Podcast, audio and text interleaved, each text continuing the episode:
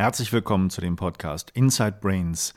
Heute geht es um das Thema rituelle Gewalt und meine Gesprächspartnerin ist die Journalistin Claudia Fischer.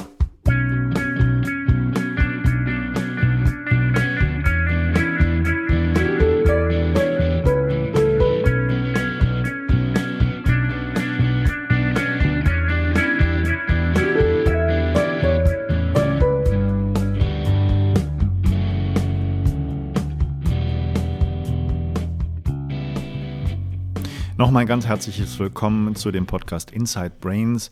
Mein Name ist Dr. Matthias Wittwoth. Ich bin Hirnforscher und äh, Therapeut und Coach und interviewe hier in diesem Podcast regelmäßig Leute aus dem Bereich der Hirnforschung, Psychotherapie und aus dem Coaching-Bereich. Und hier geht es jetzt um ein Thema, hm, was schon sicherlich starker Tobak ist. Und ähm, ich bin auch ganz froh, dass ich das ähm, Interview geführt habe. Und bin mir nicht so ganz sicher, ob Sie überhaupt eine Ahnung haben von diesem Thema, weil das doch etwas ist, was man nicht unbedingt so mitbekommt oder vielleicht auch nicht mitbekommen möchte. Rituelle Gewalt, was ist das eigentlich? Es gibt äh, auf der Seite von Claudia Fischer, die hier in dem Interview ist, äh, mehrere Definitionen. Es ist noch nicht ganz klar, was darunter zu verstehen ist, oder sagen wir mal so, nicht alle sind sich darüber einig, was darunter zu verstehen ist, aber äh, mir hat die Kurzdefinition von äh, Gabi Breitenbach ganz gut gefallen, die auf der Seite infoportal rituellegewalt.de zu sehen ist. Rituelle Gewalt ist die gezielte, planvolle Abrichtung von Kindern, unter anderem mit sexualisierter Gewalt zu diversen Zwecken kommerzieller Ausbeutung. Und wenn Sie das hören, dann wissen Sie schon ungefähr, worum es geht. Claudia Fischer ist Journalistin, die vor einigen Jahren aufgrund eines Dokumentarfilms über rituelle Gewalt und aufgrund ähm, der Sichtweise eines Opfers ähm, auf dieses Thema gestoßen ist, weil es in ihrer unmittelbaren Umgebung spielte. Ähm, das Thema hat sie seitdem nicht mehr losgelassen und ich lade Sie ganz herzlich ein, mit offenen Ohren einmal zuzuhören, worum es dabei geht.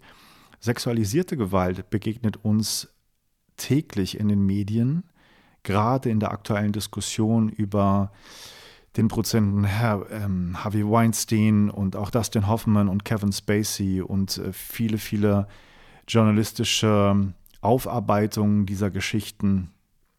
Und äh, das ist ein Spektrum, das äh, weit und breit gefächert ist und, und in alle Winkel unserer Gesellschaft hineinreicht.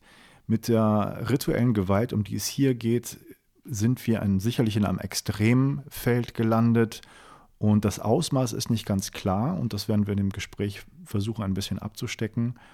Nichtsdestotrotz glaube ich, dass dieses Thema ungeheuer wichtig ist, denn als gerade als Coaches und Therapeuten haben wir sicherlich öfter damit zu tun, als uns lieb ist und verstehen vielleicht nicht immer ganz, was für ein Ausmaß das Thema hat.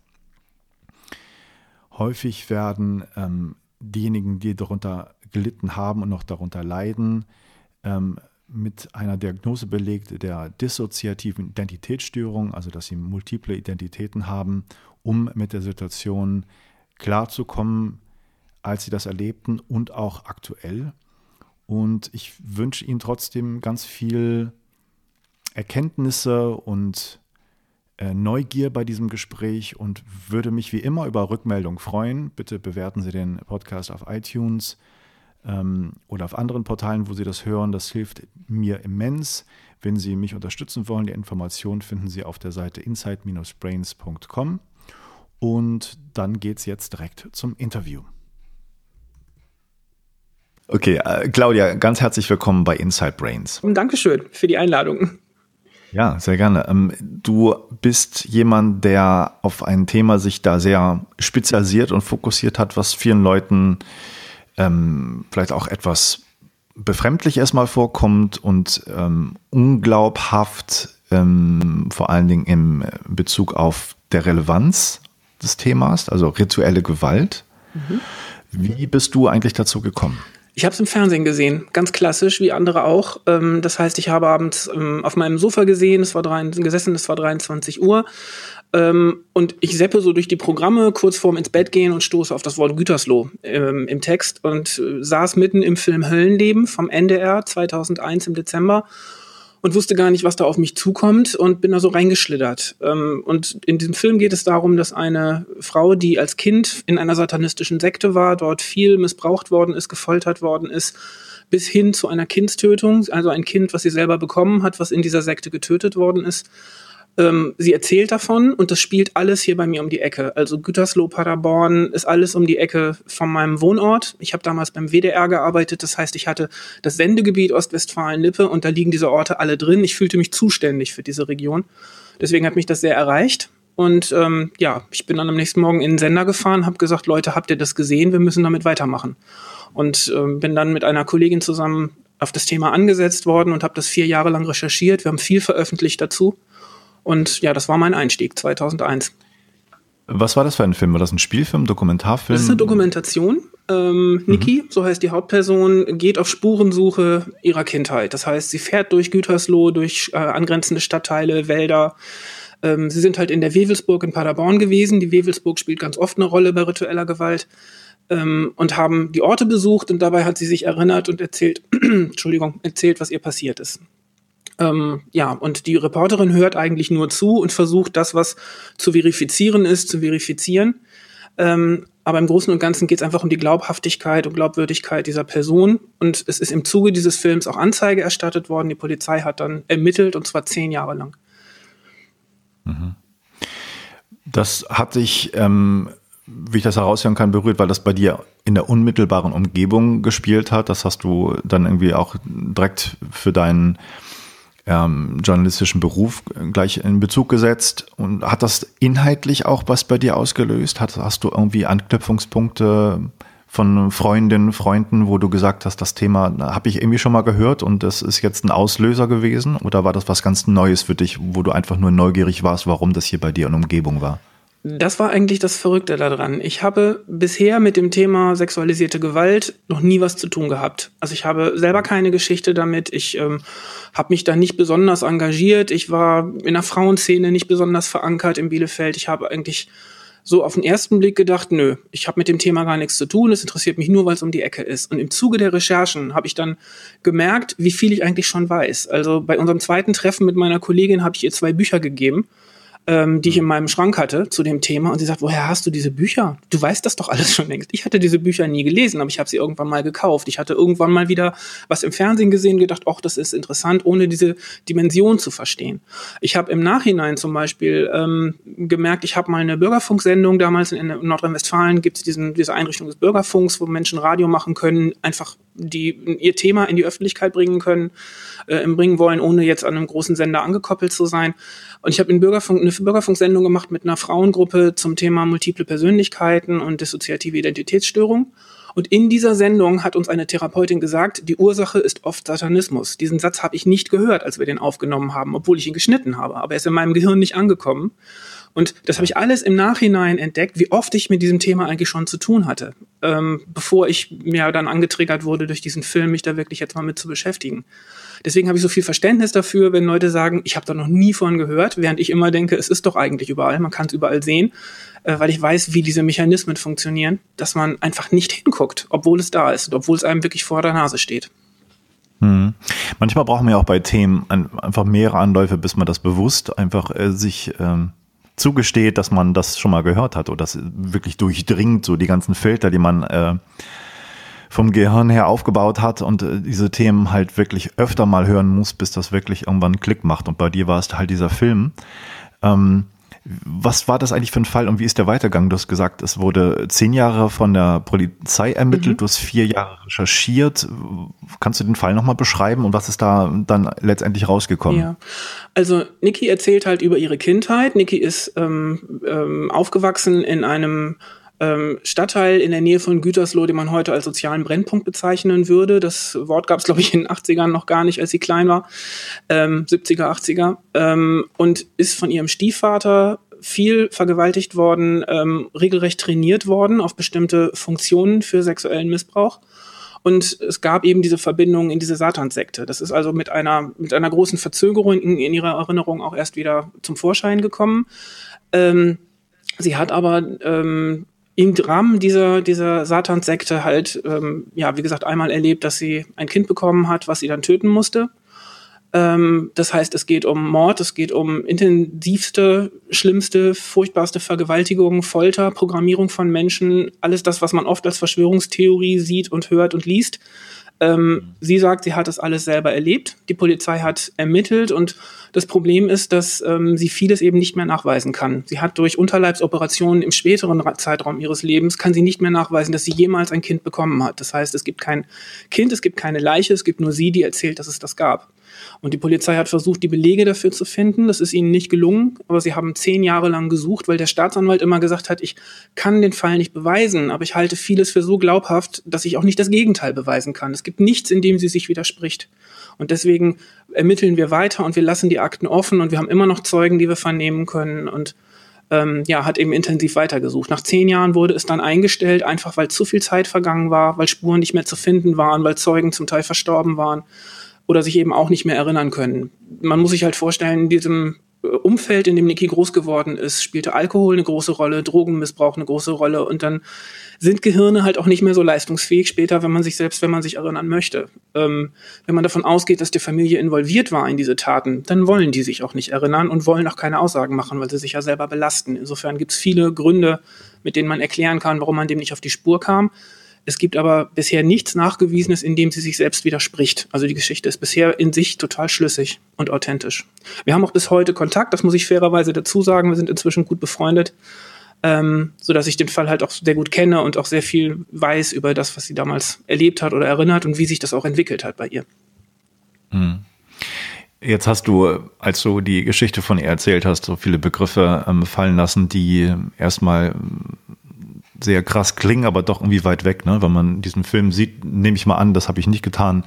Oder wenn man Filme sieht unter Handlung und, und ähm, Gewalt und die Vorkommnisse dann irgendwie mehr hautnah erfährt, hat man, glaube ich, ein besseres Gespür dafür, was eigentlich dahinter steckt und wie viel kriminelle Energie und, und furchtbare Geschehnisse dahinter stecken. Ja. So ist das immer noch ein bisschen weit weg. Man hört das alles, ne? Das ist so, muss man auch ganz deutlich sagen. Es ist schwierig, auch vielleicht auch als, als Hörer sich direkt darauf einzulassen. Was bedeutet das eigentlich wirklich? Mehrfacher Missbrauch, ja, es klingt erstmal einfach schlimm, aber was ist das denn konkret? Wie ist denn eigentlich äh, die Niki damit umgegangen? Also wie hat sie sich von ihrer Familie komplett dann isoliert? Hat sie, wurde sie noch bedroht von diesen Leuten oder wie ist das, wie ist das weitergegangen? Ja, bevor ich das beantworte, ein kurzer Satz dazu. Wer diesen Film gesehen hat, hat ihn fast nie vergessen. Also ich hatte gerade vor wie lange ist das her? Drei, vier Monaten. Eine Situation, da habe ich bei einem Essen mit mehreren Freunden jemandem relativ intim, der mir gegenüber saß, davon erzählt. Und drei Plätze weiter am Tisch wurde jemand hellhörig und sagt, ach, den Film damals habe ich auch gesehen. 16 Jahre später. Also dieser Film geht wirklich unter die Haut.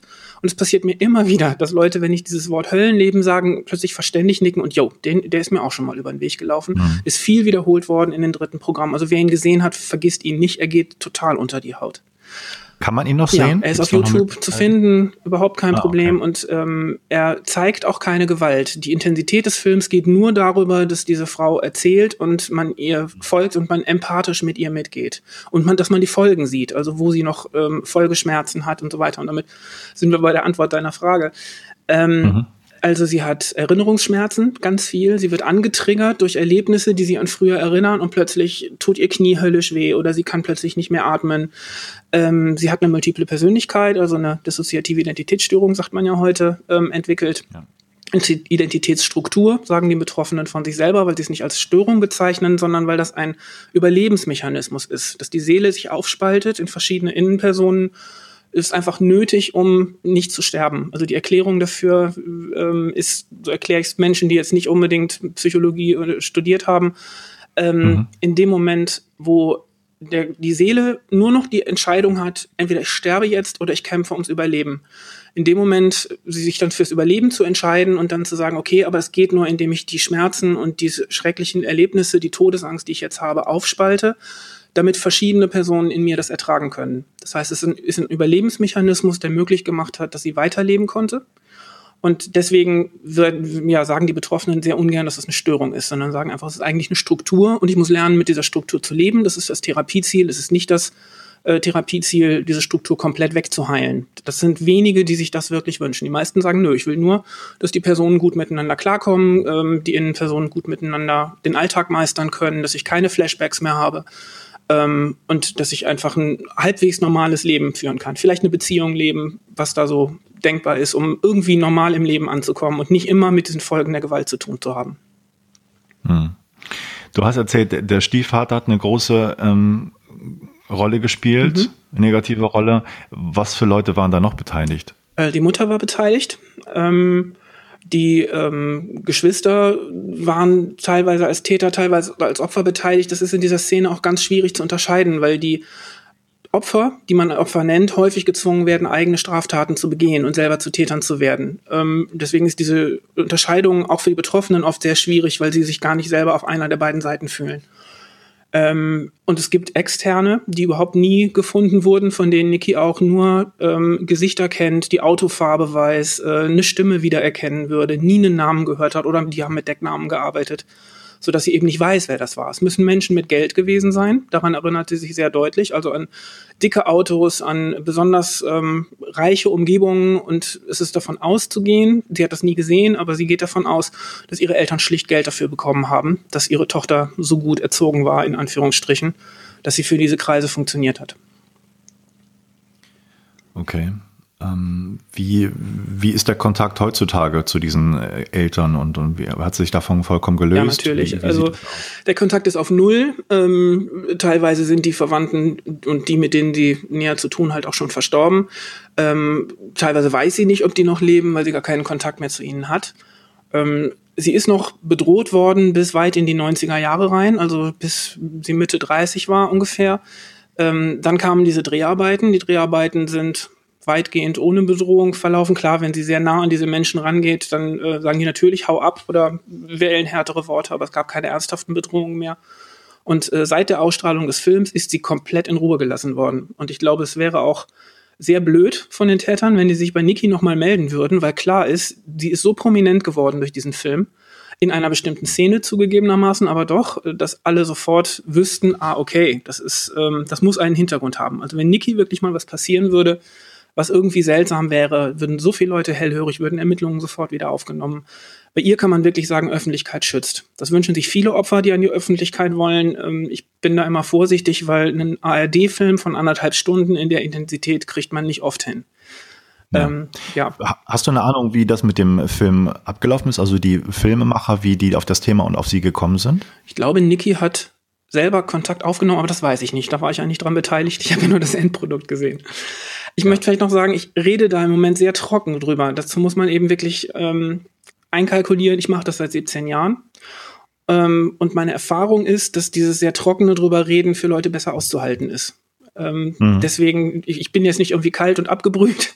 Mich erreicht das auch noch, aber ich, das ist eine, eine Taktik, die ich mir selber halt auch angeeignet habe. Es wirkt vielleicht seltsam, dass ich da jetzt so drüber rede, als würde ich vom Einkaufszettel reden. Aber ja, das ist einfach eine antrainierte Geschichte, nee. um damit umzugehen. Ja, kann ich gut nachvollziehen. Das ist auch so ein bisschen, was ich meinte. Es gibt immer so ein, so ein Gap des Verständnisses auch und sich in das reinversetzen und ähm, erstmal um so ein Thema sich, ähm, um sich so einem Thema anzunähern, ist es vielleicht ganz gut, auch diesen Abstand erstmal zu haben und diese Informationen erstmal so zu bekommen, auch als Hörer. Und man kann sich den Film ja, wenn du sagst, auf YouTube ist der zu sehen, ja dann anschauen und wenn man möchte, sich da weiter mit befassen und sich mehr involvieren. Ähm, wie ist das eigentlich gewesen für dich? Da diese, diese Recherche zu machen? Also inwiefern hast du da recherchiert? Hast du da Interviews geführt oder wie hat sich das von der Polizeiarbeit unterschieden? Oder hast du mit denen auch zusammengearbeitet? Wie, wie war das? Also ich habe, das war im Dezember, Anfang Dezember war der Film. Dann haben wir uns mit meiner Kollegin zusammengesetzt zwischen Weihnachten und Neujahr, haben uns erstmal ein bisschen reingelesen, weil in der Zeit erreicht man ja eh keinen. Das heißt, als wir angefangen haben, nach außen zu recherchieren, Leute anzurufen, Gespräche zu führen, da waren das bei uns schon einen Monat lang gesackt und wir haben uns da intensiv mit beschäftigt. Ähm, wir haben ziemlich am Anfang für uns intuitiv einfach, das war jetzt nicht irgendwie gelernte Taktik in der Ausbildung oder so, sondern intuitiv hingesetzt und haben uns Regeln gemacht. Was wollen wir eigentlich tun? Und ähm, wir haben gesagt, wir werden nicht investigativ arbeiten, wir werden nicht selber auf die Suche gehen, wir legen uns nicht nachts an bestimmten Häusern auf die Lauer, wenn wir meinen, da passiert gleich was. Wir werden auch nicht nach Leichen graben im Wald, das machen wir alles nicht, aber wir wollen die Geschichte so weit überprüfen und so gut dran sein, dass wir der Polizei auf die Finger gucken können und sagen können, ihr ermittelt nicht ordentlich, ihr dürft noch nicht einstellen, hier ist noch ein Strang offen, da habt ihr irgendwas übersehen. Also wir wollten so intensiv an der Entwicklung dranbleiben, dass wir dafür sorgen können, dass die Polizei es nicht leichtfertig einstellt. Das heißt, ähm, wir haben eng mit der Polizei zusammengearbeitet, natürlich, wir haben sehr viel miteinander geredet. Die waren da nicht glücklich drüber. Also das war für die jetzt nicht unbedingt so, dass die gerne ständig mit uns gesprochen haben. Klar, es sind auch heikle mhm. Ähm, wir hatten einen freundlichen, professionellen Umgang. Wir kennen uns natürlich auch schon lange, weil wir eben hier in der Region schon lange gearbeitet haben. Wir kannten die ganzen Polizeipressesprecher. Ähm, aber eben, es war schon klar, wir machen das auch aus Kontrollgründen, diese Macht der Medien, ähm, die, die ähm, ja, Staatsgewalt zu kontrollieren, die haben wir ausgeübt in dem Moment. Und das war von Anfang an eine Entscheidung. Eine weitere Entscheidung war, jede von uns beiden einzeln für sich kann jederzeit aussteigen, wenn sie merkt, es wird ihr zu viel und die andere darf dann nicht böse sein. Ob das geklappt hätte, weiß mhm. ich nicht. Aber dass wir die Regeln mal formuliert haben, war, glaube ich, ganz wichtig. Ähm, und wir haben einfach Glück gehabt. Wir sind zufällig zusammengewürfelt worden. Wir kannten uns vorher nicht gut. Der Sender hat uns zusammengewürfelt und wir sind beide so, dass wir rationalisieren können, also dass wir mit dieser Sachlichkeit aushalten können, was uns passiert und dass wir eigentlich ein wunderschönes Ping-Pong-Spiel hatten. Immer wenn die eine in die Paranoia ging, war die andere gerade extrem rational. und das hat total gut miteinander funktioniert. Ähm, ja, also wir haben auch tatsächlich ähm, das Angebot von unserem Redaktionsleiter damals gleich am Anfang bekommen. Wenn ihr Hilfe braucht, erstens könnt ihr jederzeit zu mir kommen. Ihr kriegt aber auch jederzeit Geld für eine Supervision, wenn ihr das braucht. Und das war total gut. Wir haben es gebraucht nach anderthalb Jahren einmal. Ähm, aber das mhm. war eine völlig andere Situation, als wir sie erwartet hatten. Das war, als eine Interviewpartnerin äh, den Kontakt mit uns abgebrochen hat, weil sie der Meinung wäre, wir arbeiten auf Täterseite. Das hat uns so in, in die Seite ge gekickt, dass wir gesagt haben, jetzt brauchen wir mal jemanden, der für uns wieder sortiert, was machen wir hier gerade. Es war also nicht ein Konflikt miteinander und auch keine Frage von Paranoia oder Angst. Warum also ihr habt beim WDR gearbeitet und habt, wurde da für dieses Thema dann voll freigestellt oder wie kann man sich das vorstellen? Nee, auf keinen Fall. Wir, wir haben beide normal als Regionalreporterinnen weitergearbeitet. Ähm, okay. Meine Kollegin hat sich sogar irgendwann fest anstellen lassen, war dann in Dienstplänen und ähm, weniger verfügbar und so. Also wir haben unser normales Leben weitergelebt und das wirklich nur nebenher gemacht, ja. nur in Anführungsstrichen. Es frisst unendlich viel Zeit, es frisst vor allen Dingen viel private Zeit. Ich habe viel Freunde gebraucht, mit denen ich geredet habe.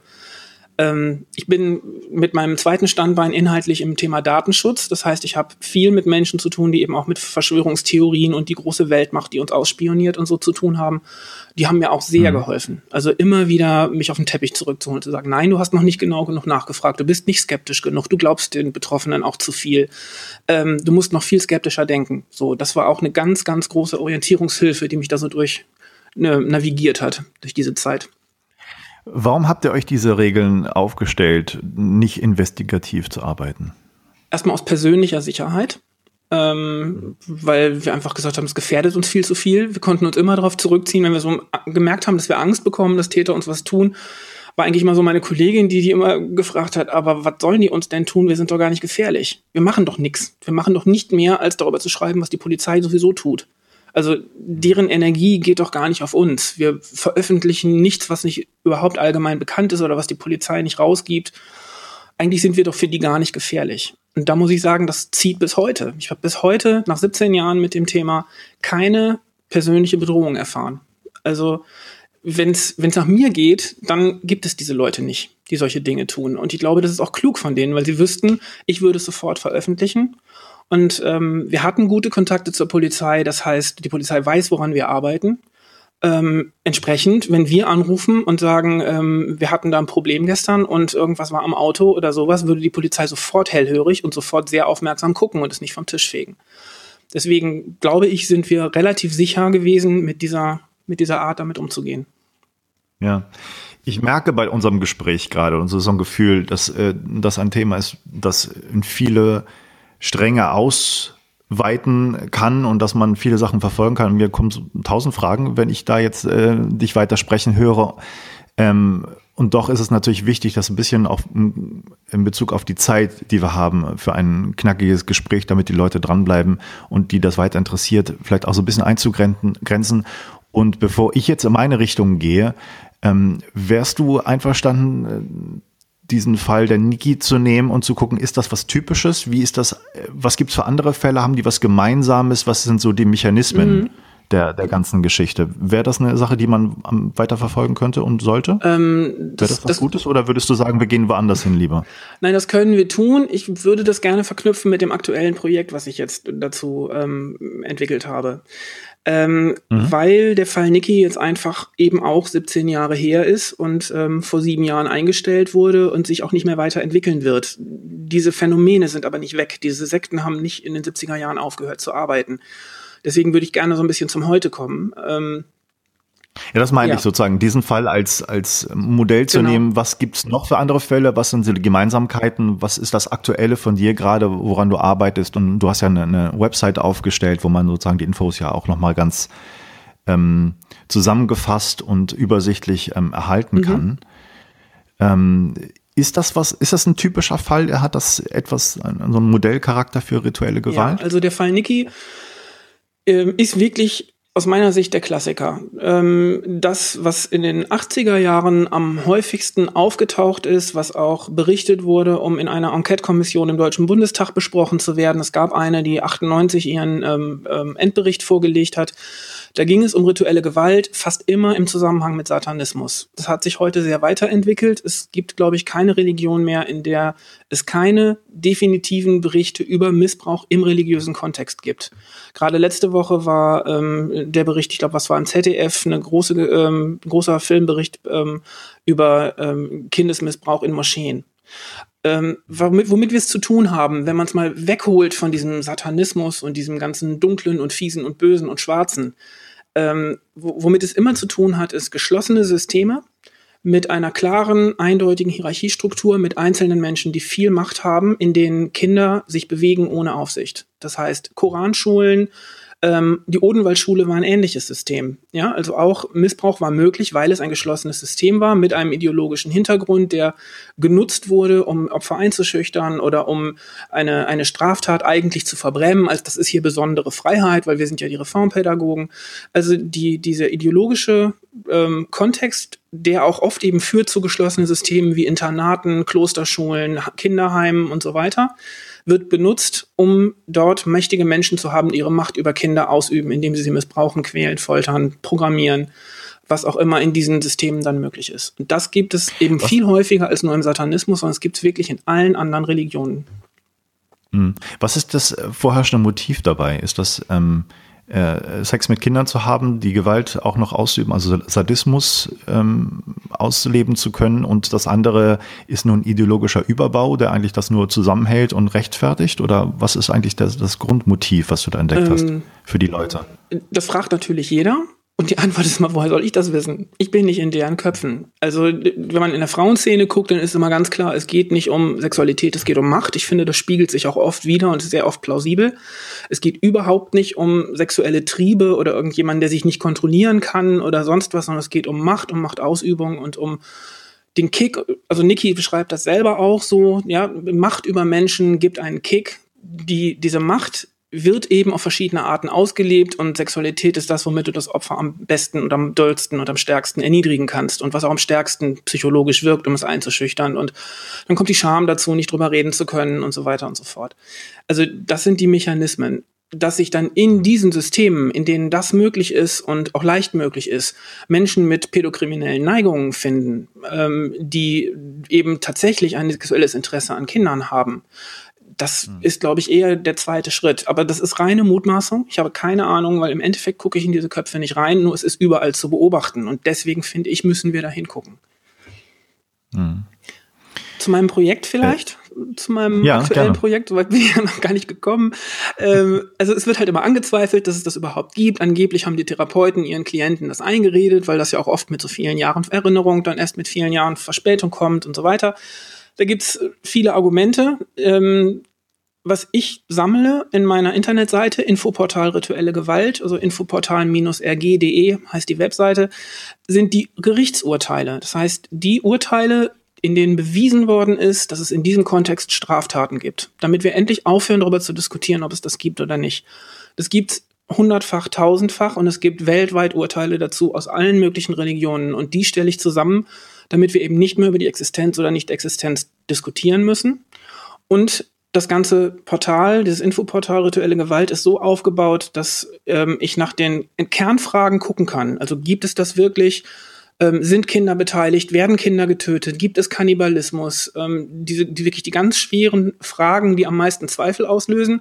Und da kann ich dann über die Fälle gucken, in welchen Fällen hat es das gegeben, wie ist das begründet, welche Kontexte hat es gegeben, wer sind die Täter, was sind das für Leute, wie wird das religiös begründet. Das lässt sich anhand der einzelnen Fallgeschichten dann darin nachvollziehen.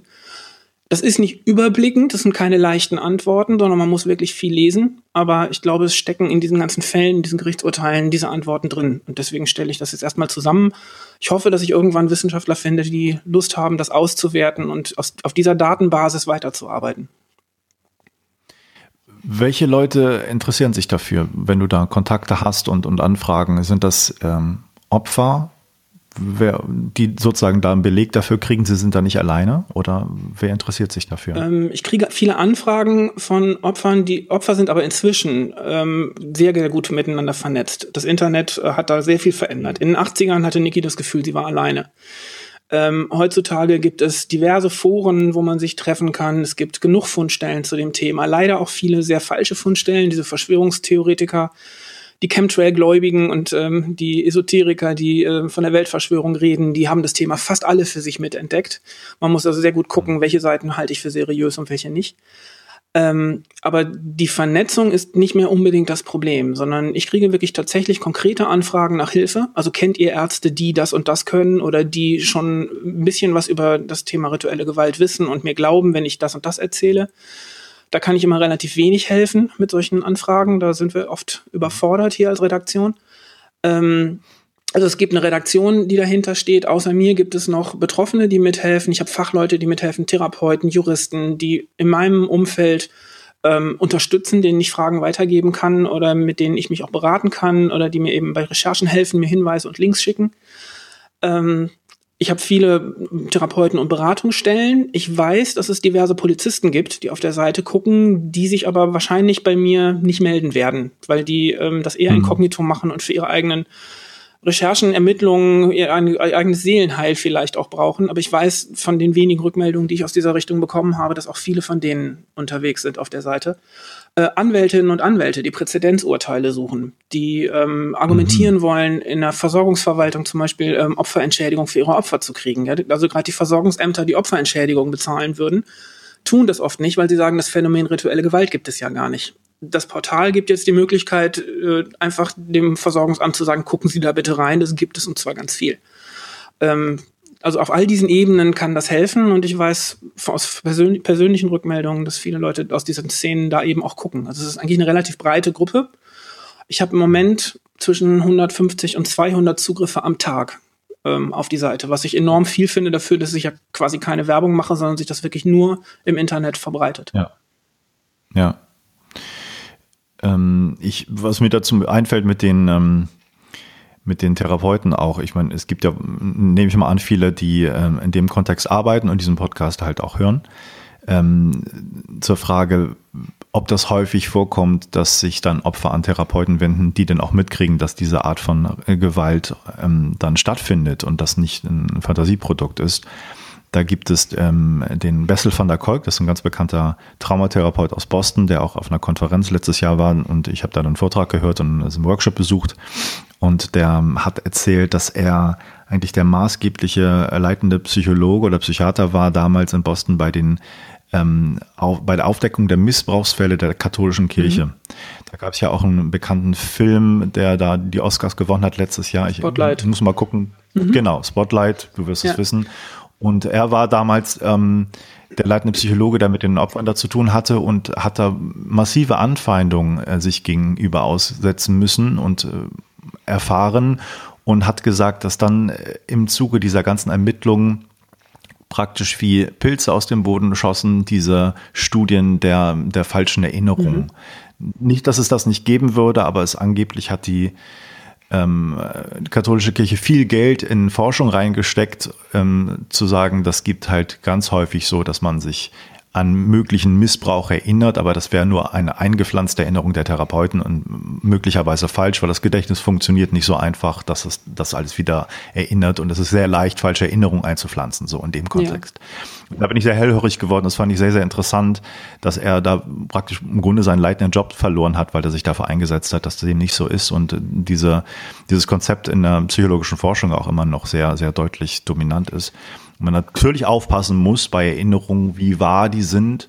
Aber da gibt es natürlich auch wieder andere ähm, psychologische Techniken und, und Sichtweisen, die Glaubwürdigkeit von Aussagen zu beurteilen. Das ist sicherlich etwas, was dir auch äh, ganz deutlich ja. bewusst ist. Ich bin jetzt nur Journalistin, ja. Ich rede jetzt hier mit ähm, einem Therapeuten, mit ganz vielen Therapeuten, die den Podcast hören und äh, bin da sehr hemdsärmlich. Deswegen möge man mir Ungenauigkeiten jetzt bitte verzeihen. Aber äh, mhm. diese Theorie ähm, oder diese, diese False Memory, eingepflanzte Erinnerungen, alles, was sich darum dreht, ähm, halte ich nach Recherche einfach für mh, hm, nicht wirklich plausibel. Ja, man kann Menschen einreden, das ist ja eine der berühmtesten Studien, in einem Supermarkt mal verloren gegangen zu sein. Das ist aber keine traumatische Erinnerung. Traumatische Erinnerungen haben ganz viel mit dem emotionalen Zentrum zu tun, sind auf dem ähm, EEG ist es dann, glaube ich, ne, die Gehirnstrommessungen sichtbar mhm. und ähm, der ähm, ähm, Ellard Nienhus aus, ähm, oder Nienhus heißt er, glaube ich, aus ähm, Holland, ist halt ein europäischer Forscher, der ähm, dazu auch geforscht hat, der sagt, wir, wir können das eindeutig sehen in den ähm, bildgebenden Verfahren im Gehirn, was eine traumatische Erinnerung ist und was einfach so eine Erinnerung ist, die jetzt emotional nicht so viel berührt. Und wenn man Menschen einen Alltagsgegenstand zeigt, wie eine Gabel zum Beispiel, dann löst es meistens nichts aus.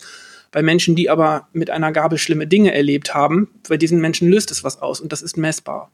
Also ähm, diese eingepflanzten Erinnerungen, klar, die gibt es. Es gibt auch mit Sicherheit Menschen, die sich einreden, die oder die Aufmerksamkeit wollen, indem sie solche Dinge erzählen und so.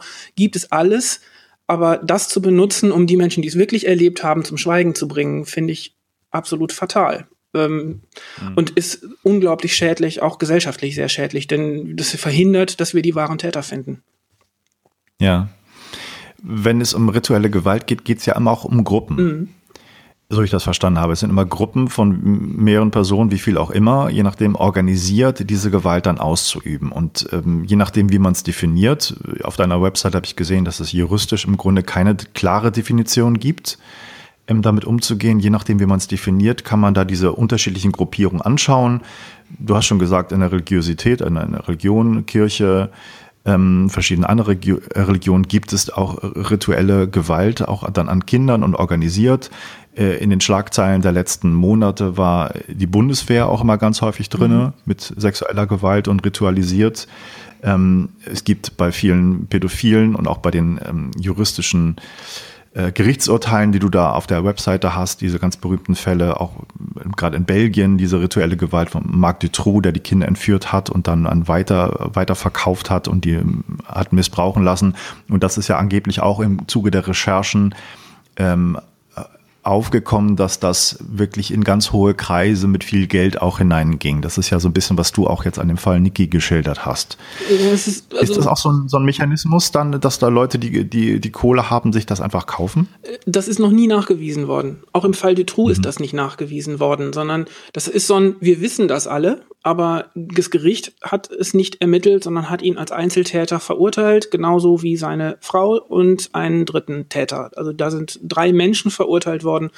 Und es das heißt, es gibt diese Zusammenhänge nicht. Es gibt sogar das Buch von einem seiner Opfer, die überlebt hat, Sabine Daden, die sagt, ähm, ich war dabei, ich war in seiner Hand und ich weiß genau, dass er mich angelogen hat, wenn er gesagt hat, da gibt es noch Kreise dahinter. Ich habe nie irgendwen anders gesehen als er, ist einfach ein Psychopath.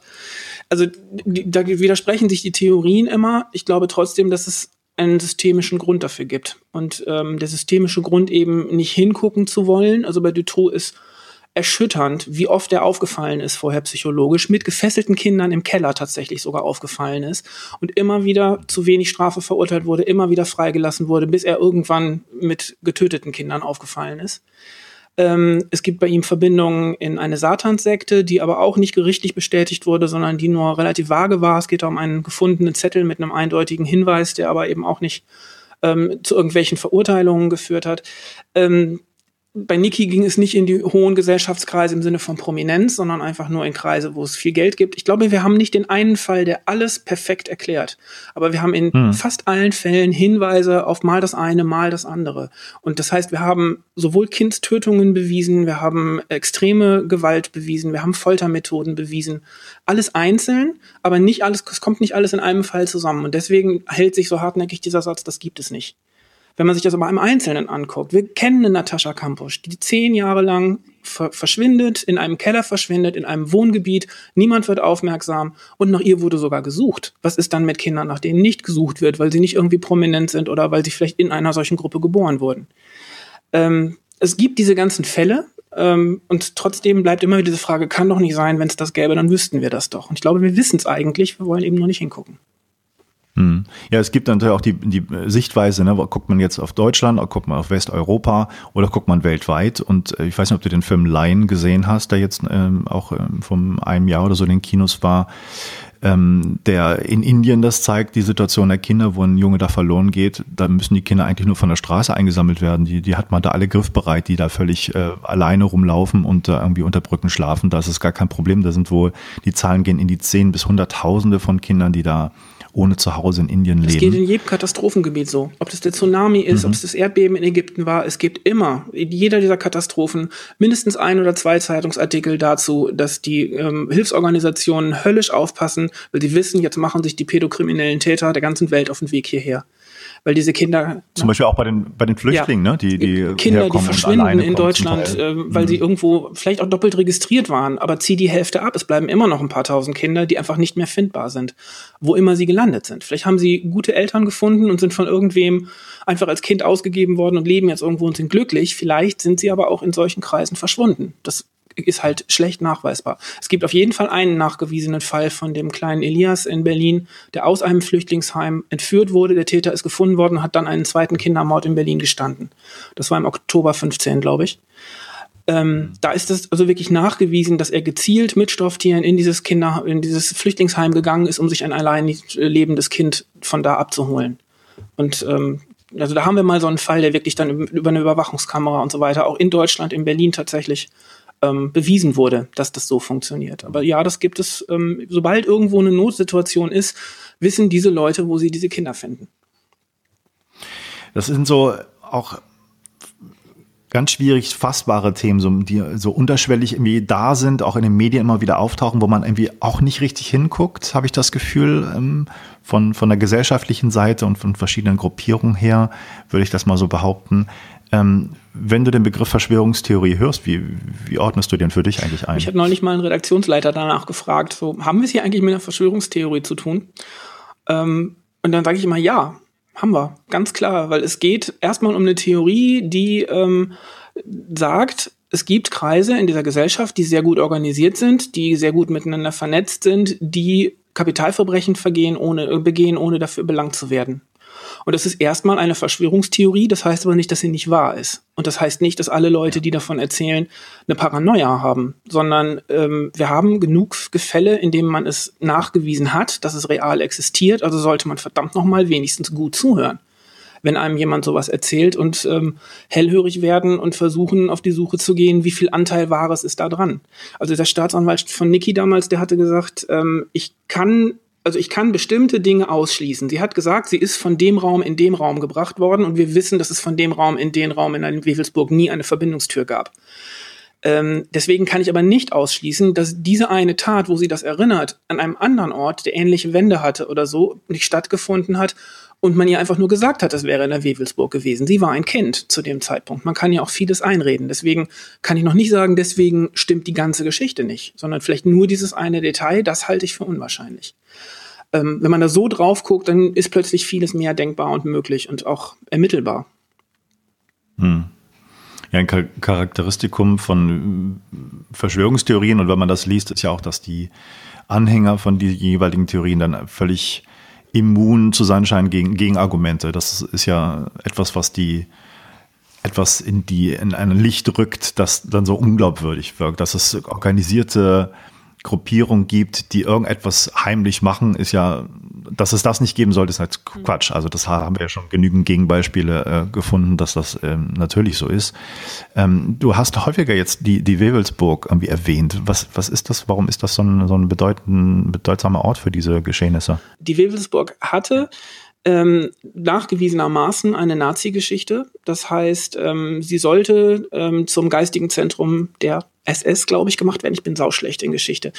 Ähm, es gab ein Konzentrationslager dort in der Nähe. Ähm, es wurde behauptet durch den Nordturm der Wewelsburg, der ist sehr entscheidend gebaut. Also da gibt es einen Säulensaal mit zwölf Säulen, mit Licht von allen Seiten. Das ist, ähm, das ist ein, ein Sonnenrad, was in der ähm, Nazi-Szene bis heute eine große Rolle spielt auf vielen ähm, rechten DVDs und CDs abgebildet ist. Es gibt T-Shirts mit diesem Sonnenrad. Ähm, also dieses Symbol ist sehr wichtig. Das ist als Mosaik in den Fußboden eingelassen. Ähm, die Burg ist halt wirklich für Nazis von einer großen Bedeutung gewesen. Es gibt eine große Verbindung von der rechten Ideologie und der Nazi-Ideologie. Da gibt es Veranstaltungen, tatsächlich sogar im Reichstag gab es mal eine dazu, äh, die Ähnlichkeit von Satanisten und Neonazis ähm, in ihrer ganzen Denkstruktur. Ähm, die Verbindungen sind da. Das heißt, diese Nazi-Geschichte ist absolut unstrittig. Das Kreismuseum Wewelsburg, die Burg gehört im Kreis Paderborn, ähm, stellt das auch absolut ausführlich dar. Ähm, und sie hat definitiv eine Bedeutung für Satanisten. Das heißt, Michael Aquino, der Name klingelt vielleicht bei manchen Leuten als Satanist, ähm, ist auf der Wewelsburg gewesen, hat die sogenannten Wewelsburg Workings dort geschrieben. Das ist so eine Textreihe, ziemlich verschwurbelt. Ähm, es gibt andere Satanisten, die da waren, die da versucht haben, kleine Rituale zu veranstalten, was die Burg natürlich nach Möglichkeit verhindert hat. Ähm, ja, also die Bedeutung ist, glaube ich, sehr unstrittig, bis heute auch, aber ähm, sie geben sich alle Mühe, das so gut wie möglich zu unterbinden. Inzwischen gibt es ein sehr rigides Schließsystem und Umbauten, die es zum Teil unmöglich machen, da reinzukommen oder bestimmte ähm, ich sag mal, man kann in diesem Saal nicht mehr stehen und ihn bewundern. Sie haben das architektonisch und durch die Einrichtung wirklich sehr gut gebrochen. In einer, einem anderen Raum in diesem Nordturm, ähm, der sehr nach einem Opfersaal aussieht, haben sie zum Beispiel ganz überlebensgroße Bilder von ähm, Opfern aufgehängt, also Gemälde von KZ-Opfern, sodass die da eine Rolle spielen und sich nicht mehr die Täter da wohlfühlen können, sondern man das Leiden sieht, was rund um die Wewelsburg aus diesen Ideologien stattgefunden hat. Und das war in den 70er, 80er Jahren. Das war alles anders. anders. Ja, ja, diese, diese ähm, Ausbestellung, die jetzt im Moment da ist, ähm, ist wirklich mit intensiver inhaltlicher und auch geistiger und, und politischer äh, Arbeit und politischem Anspruch gemacht worden, um ähm, eben zu sagen, wir wollen diese Dinge hier nicht mehr haben, aber sie gehören zur Geschichte der Burg. Und es gab eine Zeit lang wenige Berichte von Opfern, die speziell aus der satanistischen Ecke kommen, die nicht irgendeinen Bezug zur Wewelsburg hatten. Das war schon fast so, dass das einen schon wieder skeptisch machen musste, ähm, dass eigentlich alle die Wewelsburg irgendwann in ihrem in ihrer Biografie auch mal mit drin hatten. Ähm, nachgewiesen wurde davon, also von den Straftaten auf der Burg sehr wenig. Die Bedeutung der Burg auch in dieser Szene ist ganz eindeutig. Also es gibt große satanistische Logen, Logen, Logen weltweit, die die Wewelsburg auf der Startseite ihrer Webseite haben. Ähm, das ist schon ein besonderer Ort. Wir haben finde ich, jetzt einen großen Packen von Analyse gehabt. Was ist das alles? Um was geht's da? Ähm, und ich, meine letzte Frage vielleicht zur Analyse, bevor wir mal gucken, was gibt es eigentlich für, für Ideen, damit umzugehen? Was gibt es für Lösungswege und, und worauf muss man achten? Ähm, vielleicht noch eine letzte Frage, wie groß ist das Ausmaß eigentlich? Also du hast ja erzählt, dass du auch immer wieder hörst von Leuten, na gut, selbst wenn es nicht unglaubwürdig ist und ich das irgendwie annehmen kann, aber ist das nicht wirklich ganz vereinzelt und, und ähm, gibt es da nicht nur ganz wenige Leute, die damit überhaupt zu tun hatten? Wie, was ist deine Antwort dazu? Ähm, also es gibt wenig wissenschaftliche Studien. Es gibt ein paar Studien in bestimmten Bundesländern. In Deutschland, da ging es äh, als Antwort so um, um die 10, 12 Prozent der Therapeuten haben mit solchen Fällen zu tun, haben einen oder mehrere solcher Berichte in ihrer Praxis gehabt oder haben sie aktuell man, es gibt so verschiedene Methoden, sich dieser Frage nach der Zahl zu nähern. Also wir hatten im, am 1. September dieses Jahres, also 2017, zwei Tagungen in Deutschland, die beide zu dem Thema waren. Auf beiden Tagungen waren 250 Leute. Äh, und wir hätten wahrscheinlich noch eine dritte Folge gekriegt. Und die waren also auch, auch voll, die Tagungen. Ähm, es gibt ähm, Selbsthilfegruppen von Betroffenen in ich würde mal sagen, jeder mittleren, kleineren Stadt. Also Größenordnung Detmold, Paderborn. Ich kenne in all diesen Städten Selbsthilfegruppen, in denen sich drei bis vier bis fünf Menschen zusammenfinden, die sagen, ich habe so eine Geschichte und ich gehe zu diesem Thema in eine Selbsthilfegruppe. Dazu gibt es natürlich immer noch eine, eine, eine Dunkelziffer. Ähm, mhm. Und es gibt keinen regionalen Schwerpunkt. Das gehört auch ganz wichtig zu der Information. Also es ist nicht so, dass sich in Gütersloh und Paderborn jetzt besonders viele dazu sammeln. Wir haben in Bielefeld eine sehr, sehr gute Versorgungsstruktur. Viele Kliniken und Beratungsstellen haben sich auf dieses Thema auch wirklich gut vorbereitet und sind da gut aufgestellt. In anderen Bundesteilen, Bundesländern ist das anders und in anderen Landesteilen auch. Aber ähm, es ich, ich kenne eigentlich keine Stadt, keine Postleitzahlenregion, in der ich nicht auch schon mal Berichte gehört habe aus dieser Ecke. Von daher glaube ich, dass es das häufiger gibt, als wir gerne möchten. Ähm, kann aber selber eben auch keine Zahlen nennen. Es ist unglaublich schwierig auch zu erheben und es gibt keine, bisher kein universitäres Interesse, das mal wirklich zu verfolgen. Warum glaubst du, ist das so? Hm. Naja, äh, Forschung wird nur gemacht, wenn Gelder bereitgestellt werden. Wer möchte das Thema schon gerne erforschen? Also wer möchte es vom, von einer eigenen Intuition, vom eigenen intrinsischen Faktor her? Und wer in der Politik sollte sagen, dafür geben wir jetzt viel Geld aus? Ähm, es, es, etabliert sich langsam ähm, im Bewusstsein. Also der unabhängige Beauftragte für sexuellen Kindesmissbrauch, der ähm, Johannes Wilhelm Röhring in Berlin, hat rituelle Gewalt als eines von drei Themen auf seiner Webseite herausgehoben. Wo findet rituelle Gewalt statt? Im häuslichen Umfeld, in Institutionen und rituelle Gewalt. Ähm, also das ist eine, eine, ein großer Schritt nach vorne gewesen, das Thema ernst zu nehmen und wahrzunehmen. Ähm, aber wir sind ja noch am Anfang, aus den Institutionen überhaupt erst anzuerkennen. Die Odenwaldschule, der Skandal war 2010. Seitdem reden wir öffentlich drüber, dass es diese Schulen und diese Einrichtungen gibt. Ähm, und das ist noch lange nicht aufgearbeitet. Also die sind ja immer noch am Forschen und immer noch am Sammeln von Geschichten und das ist noch nicht verurteilt. Und wir sind, stehen einfach sehr am Anfang. Und wenn wir dann in diese Extreme dieses Themas gehen, wird das einfach auch noch dauern, bis es soweit ist, dass man sagt, so, das andere ist jetzt erstmal alles akzeptiert, dass es das gibt und häufig gibt und in Familien gibt und in Institutionen gibt. Und jetzt gucken wir mal noch einen Schritt weiter und gucken auf die ganz finsteren Felder und auf die extremste Gewalt von allen. Also ich bin sehr froh, dass wir vielleicht auch durch das Gespräch und das durch, durch die Informationen, die du da beiträgst, ein Bewusstsein schaffen für die Bedeutung des Themas. Ähm, wenn du mal schaust, was gibt's denn jetzt für Wege, damit umzugehen, wenn man das dann mal so anerkennt? Ähm, du hast gesagt, es gibt schon die Hinweise drauf, auch bei dem Beauftragten für Kindesmissbrauch, dass das äh, in Vordergrund gerückt wird.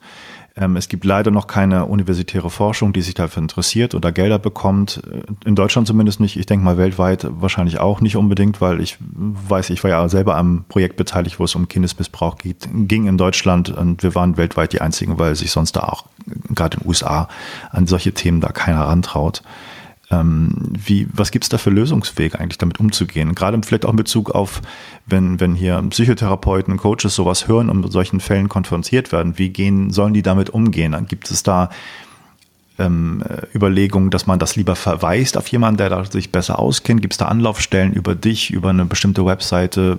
Ist das eine normale Traumatherapie? So sind die Fragen, die mir im Kopf mhm. rumgehen da bin ich jetzt nicht die Fachfrau. Da gucke ich sehr von außen drauf. Ich, ähm, also ich weiß, dass es für die Betroffenen unglaublich schwierig ist, Therapeutinnen zu finden, die sich darauf ähm, einlassen wollen. Also ich, ich habe mal mit Niki zusammen einen Film, eine Filmvorführung gemacht ähm, in einem Kino und da fragte das jemand im Publikum, wie lange dauert eigentlich so eine Therapie? Und mit so einem Nachsatz, ich bin Therapeutin. Und da habe ich das erste Mal verstanden, was das auch bedeutet, sich auf eine Therapie mit einem Menschen mit dissoziativer Identitätsstörung einzulassen, der vielleicht 10, vielleicht aber auch 400 Innenpersonen hat. Das ist eine Lebensentscheidung. Ja, das ist nicht eine Therapie, die man in 50 Stunden beendet hat sondern ähm, das ist klar, mit dieser Person arbeiten wir jetzt viele Jahre lang oder setzen meinetwegen ein halbes Jahr da rein, so eine Therapie zu beenden, um sie gut bei jemand anderem weiterführen zu können. Also das ist, sind große Anforderungen, ähm, wo man eben wissen sollte, worauf man sich einlässt. Ich kenne unterschiedliche Strategien von Therapeuten. Es gibt also äh, welche, die sagen, ich nehme maximal eine, weil mehr schaffe ich nicht. Mehr, das sprengt mir sonst meine ganze Praxis. Äh, ich kenne aber auch welche, die sagen, ich habe am liebsten acht oder zehn gleichzeitig Patientinnen dieser Art, weil dann erreicht es mich persönlich nicht so. Dann kann ich das besser in Kästchen sortieren und für mich besser ähm, in meinem Alltag auch umsetzen, weil ich dann nicht in die einzelnen Geschichten einsteigen kann. Ich schütze mich selber damit, dass ich mich dann eben nicht so intensiv in die einzelnen Fälle einarbeiten muss, sondern es eher auf so einer systematischen Ebene bearbeiten kann. Da gibt es unterschiedliche Ansätze. Es gibt auf jeden Fall zu wenig. Ich weiß, dass die Suche sehr, sehr groß ist und es gibt keine sinnvollen Portale mit Empfehlungen. Da sind mhm. natürlich auch alle total vorsichtig, weil ähm, auch da gibt es natürlich Leute, wo man sagt, da würde ich lieber niemanden hinschicken. Ähm, da müssen die Betroffenen leider, wie aber bei jedem anderen Thema auch, selber gucken, was für jemanden suche ich. Suche ich jemanden, der einen kirchlichen Hintergrund hat, ganz bewusst für dieses Thema, oder suche ich jemanden, der auf keinen Fall mit Kirche noch irgendetwas zu tun hat? Das, äh, da ist die Welt so ja. bunt, wie sie nur sein kann. Und da muss jeder top ja. seinen Deckel finden, so lästig das ist und so schmerzhaft das ist und so lange es dauert. Äh, die Frage in, in, Anknüpfung an die Erwähnung der Konferenzen, die du gerade da meintest, die gerade stattgefunden haben im September. Was ist das für ein Abschlussgefühl dann? Also wenn man darüber diskutiert und mit, mit verschiedenen Experten und, und Betroffenen vielleicht auch da irgendwie drüber redet und Vorträge hört, mit welchem Gefühl geht man aus dieser Konferenz raus? Hat man dann einen Horizont, wie es irgendwo weitergeht oder ist es eher eine, eine schwarze Wand? Also ich bin ja jetzt schon seit ein paar Jahren regelmäßig auf solchen Konferenzen und ähm, ich habe mich neulich mal sehr gefreut, weil ich das erste Mal wahrgenommen habe, wie, die Diskussion hat sich stark verändert. Also wir haben vor ein paar Jahren im Grunde in jeder Konferenz erstmal eine Einführung gehabt, was ist rituelle Gewalt, was gehört dazu, was nicht. Wir haben über Definitionen diskutiert, ähm, haben äh, Rechtfertigungen gefunden, haben uns mit Gegentheorien beschäftigt, sonst was. Wir waren immer noch in diesem gibt's das oder gibt's das nicht Stadium.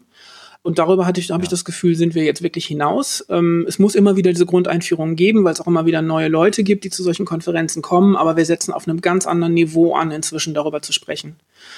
Ähm, ein ganz wichtiger Faktor dabei sind einfach Ermittlungen und ist Polizeiarbeit. Ähm, nach und nach tauchen immer mal wieder, bildet sich langsam so eine Gruppe von Menschen, die bei der Polizei arbeiten oder in, in Kriminalämtern arbeiten, ähm, die sich auch auf solchen Tagungen mal blicken lassen, hin und wieder sogar mal als Vortragende zur Verfügung stehen, so dass sich da so langsam was bewegt. Da ist, glaube ich, der Frustfaktor immer noch am höchsten, auch bei den Konferenzen. Also dass äh, da leider immer gesagt werden muss, die Ermittlungen sind wahnsinnig schwierig und die Betroffenen erinnern sich halt nicht genau genug und wir haben nicht die Aussagen und da gibt es so eine eigentlich von Therapeuten geführte Diskussion. Wir müssen davon weg, dass die Betroffenen die einzigen Beweismittel sind und nur auf ihre Erinnerungen ein, ein Ermittlungs- und ein, ein Beweisverfahren aufgebaut wird. Wir müssen versuchen, Sachbeweise zu finden.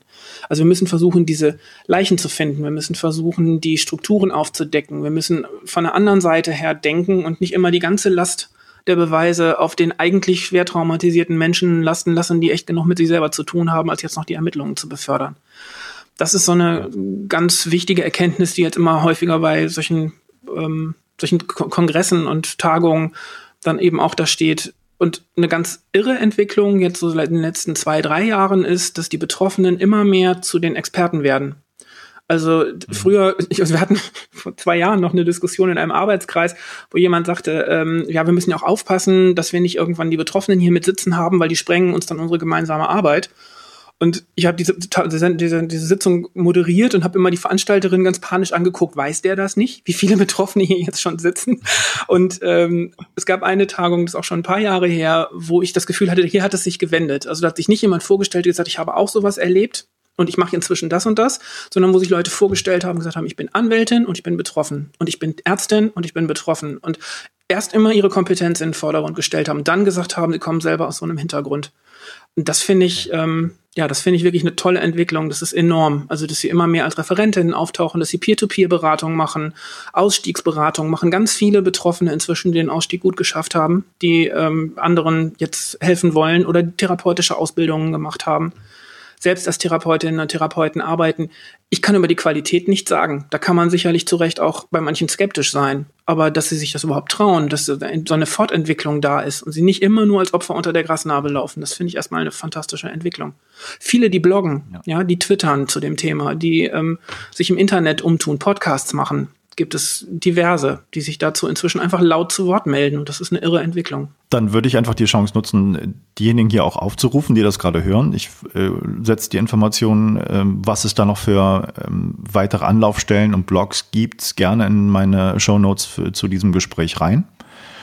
Und würde mich erstmal bei dir ganz, ganz herzlich für das Gespräch bedanken. Äh, gibt es irgendwas, was wir nicht angesprochen haben, was dir noch ganz wichtig ja. ist? Einen Punkt gibt es noch, und okay. zwar ähm, ja, zum Thema Ermittlungen. Ähm, ein ganz großes Hemmnis in den Ermittlungen ist die Zuständigkeit der Länder für die Polizei. Das heißt, für Täter, die in Stru vernetzten Strukturen arbeiten, ist es total easy, einfach über die Landesgrenzen zu gehen und zu wissen, die Polizei in Hessen und die in NRW, die reden sowieso nicht miteinander. Ähm, und mhm die Polizisten und Polizeibeamten und Beamtinnen sind mit jedem Fall total alleine, weil die erstmal lokal anfangen zu recherchieren. Wir haben ein Tatortprinzip in Deutschland. Der Tatort ist irgendwo und dann sitzt da so eine arme Socke in ihrer Polizeidienststelle und muss anfangen, dazu zu arbeiten und ja, muss sich in das Thema reindenken, hat keine Ahnung, wo die anderen sind, die sich mit dem Thema beschäftigen. Ähm, die Landeskriminalämter und das Bundeskriminalamt nehmen das Thema nach wie vor nicht wirklich bei den Hörnern, sondern äh, sagen immer, nee, gibt's nicht, wir haben kein Lagebild, es wird in der Polizeistatistik nicht mal geführt. Ja, also jede Schändung eines ähm, jüdischen Friedhofs taucht auf in der in Kriminalstatistik, weil darauf ein Wert gelegt wird. Wenn Grabsteine auf anderen Friedhöfen umgekippt werden und satanistische Zeichen drauf gespürt, gesprüht werden, wird das nirgendwo zentral erfasst. Also die, die, die Wahrnehmung der Ermittlungsbehörden ist, da gibt es immer noch eine Menge zu verbessern und das machen sich Täter massiv zunutze. Ähm, das sehen wir auch auf der Jugendamtsebene. Also äh, wenn Fälle verurteilt werden, ich habe einen ganz entscheidenden Fall auf, auf der Webseite auch aus Paderborn-Nieheim. Ähm, da, da konnte man bei der Familie so ein Jugendamtshopping bemerken. Die sind immer hin und her gezogen zwischen der niedersächsischen und der nordrhein-westfälischen Landesgrenze, um immer mit anderen Jugendämtern zu tun zu haben, damit keiner über eine längere Zeit verfolgen kann, wie sich ihre Kinder verhalten und verändern da kann man eine Absicht unterstellen. Ja, Täter, gerade wenn sie vernetzt sind in Strukturen, wissen das, dass sie damit das System mit den eigenen Mitteln schlagen. Und das ist was, was wir dringend anpacken müssen. Ich meine mich zu erinnern, und ich weiß nicht, ob es richtig ist, aber diese Vernetzung der verschiedenen Polizeiländer wurde ja damals auch im Zuge der Terrorismusbekämpfung in den 70ern irgendwie versucht aufzubrechen, mhm. ne? dass man so zentralisierte Sachen hat. Aber das, das war dann halt bei den Themen, die da gerade wichtig sind. Und du sagst, dieses Thema zählt da immer noch nee, nicht zu. Auf Ermittlungsebene ist das leider immer noch so. Ja, nochmal ganz herzlichen Dank. Gerne.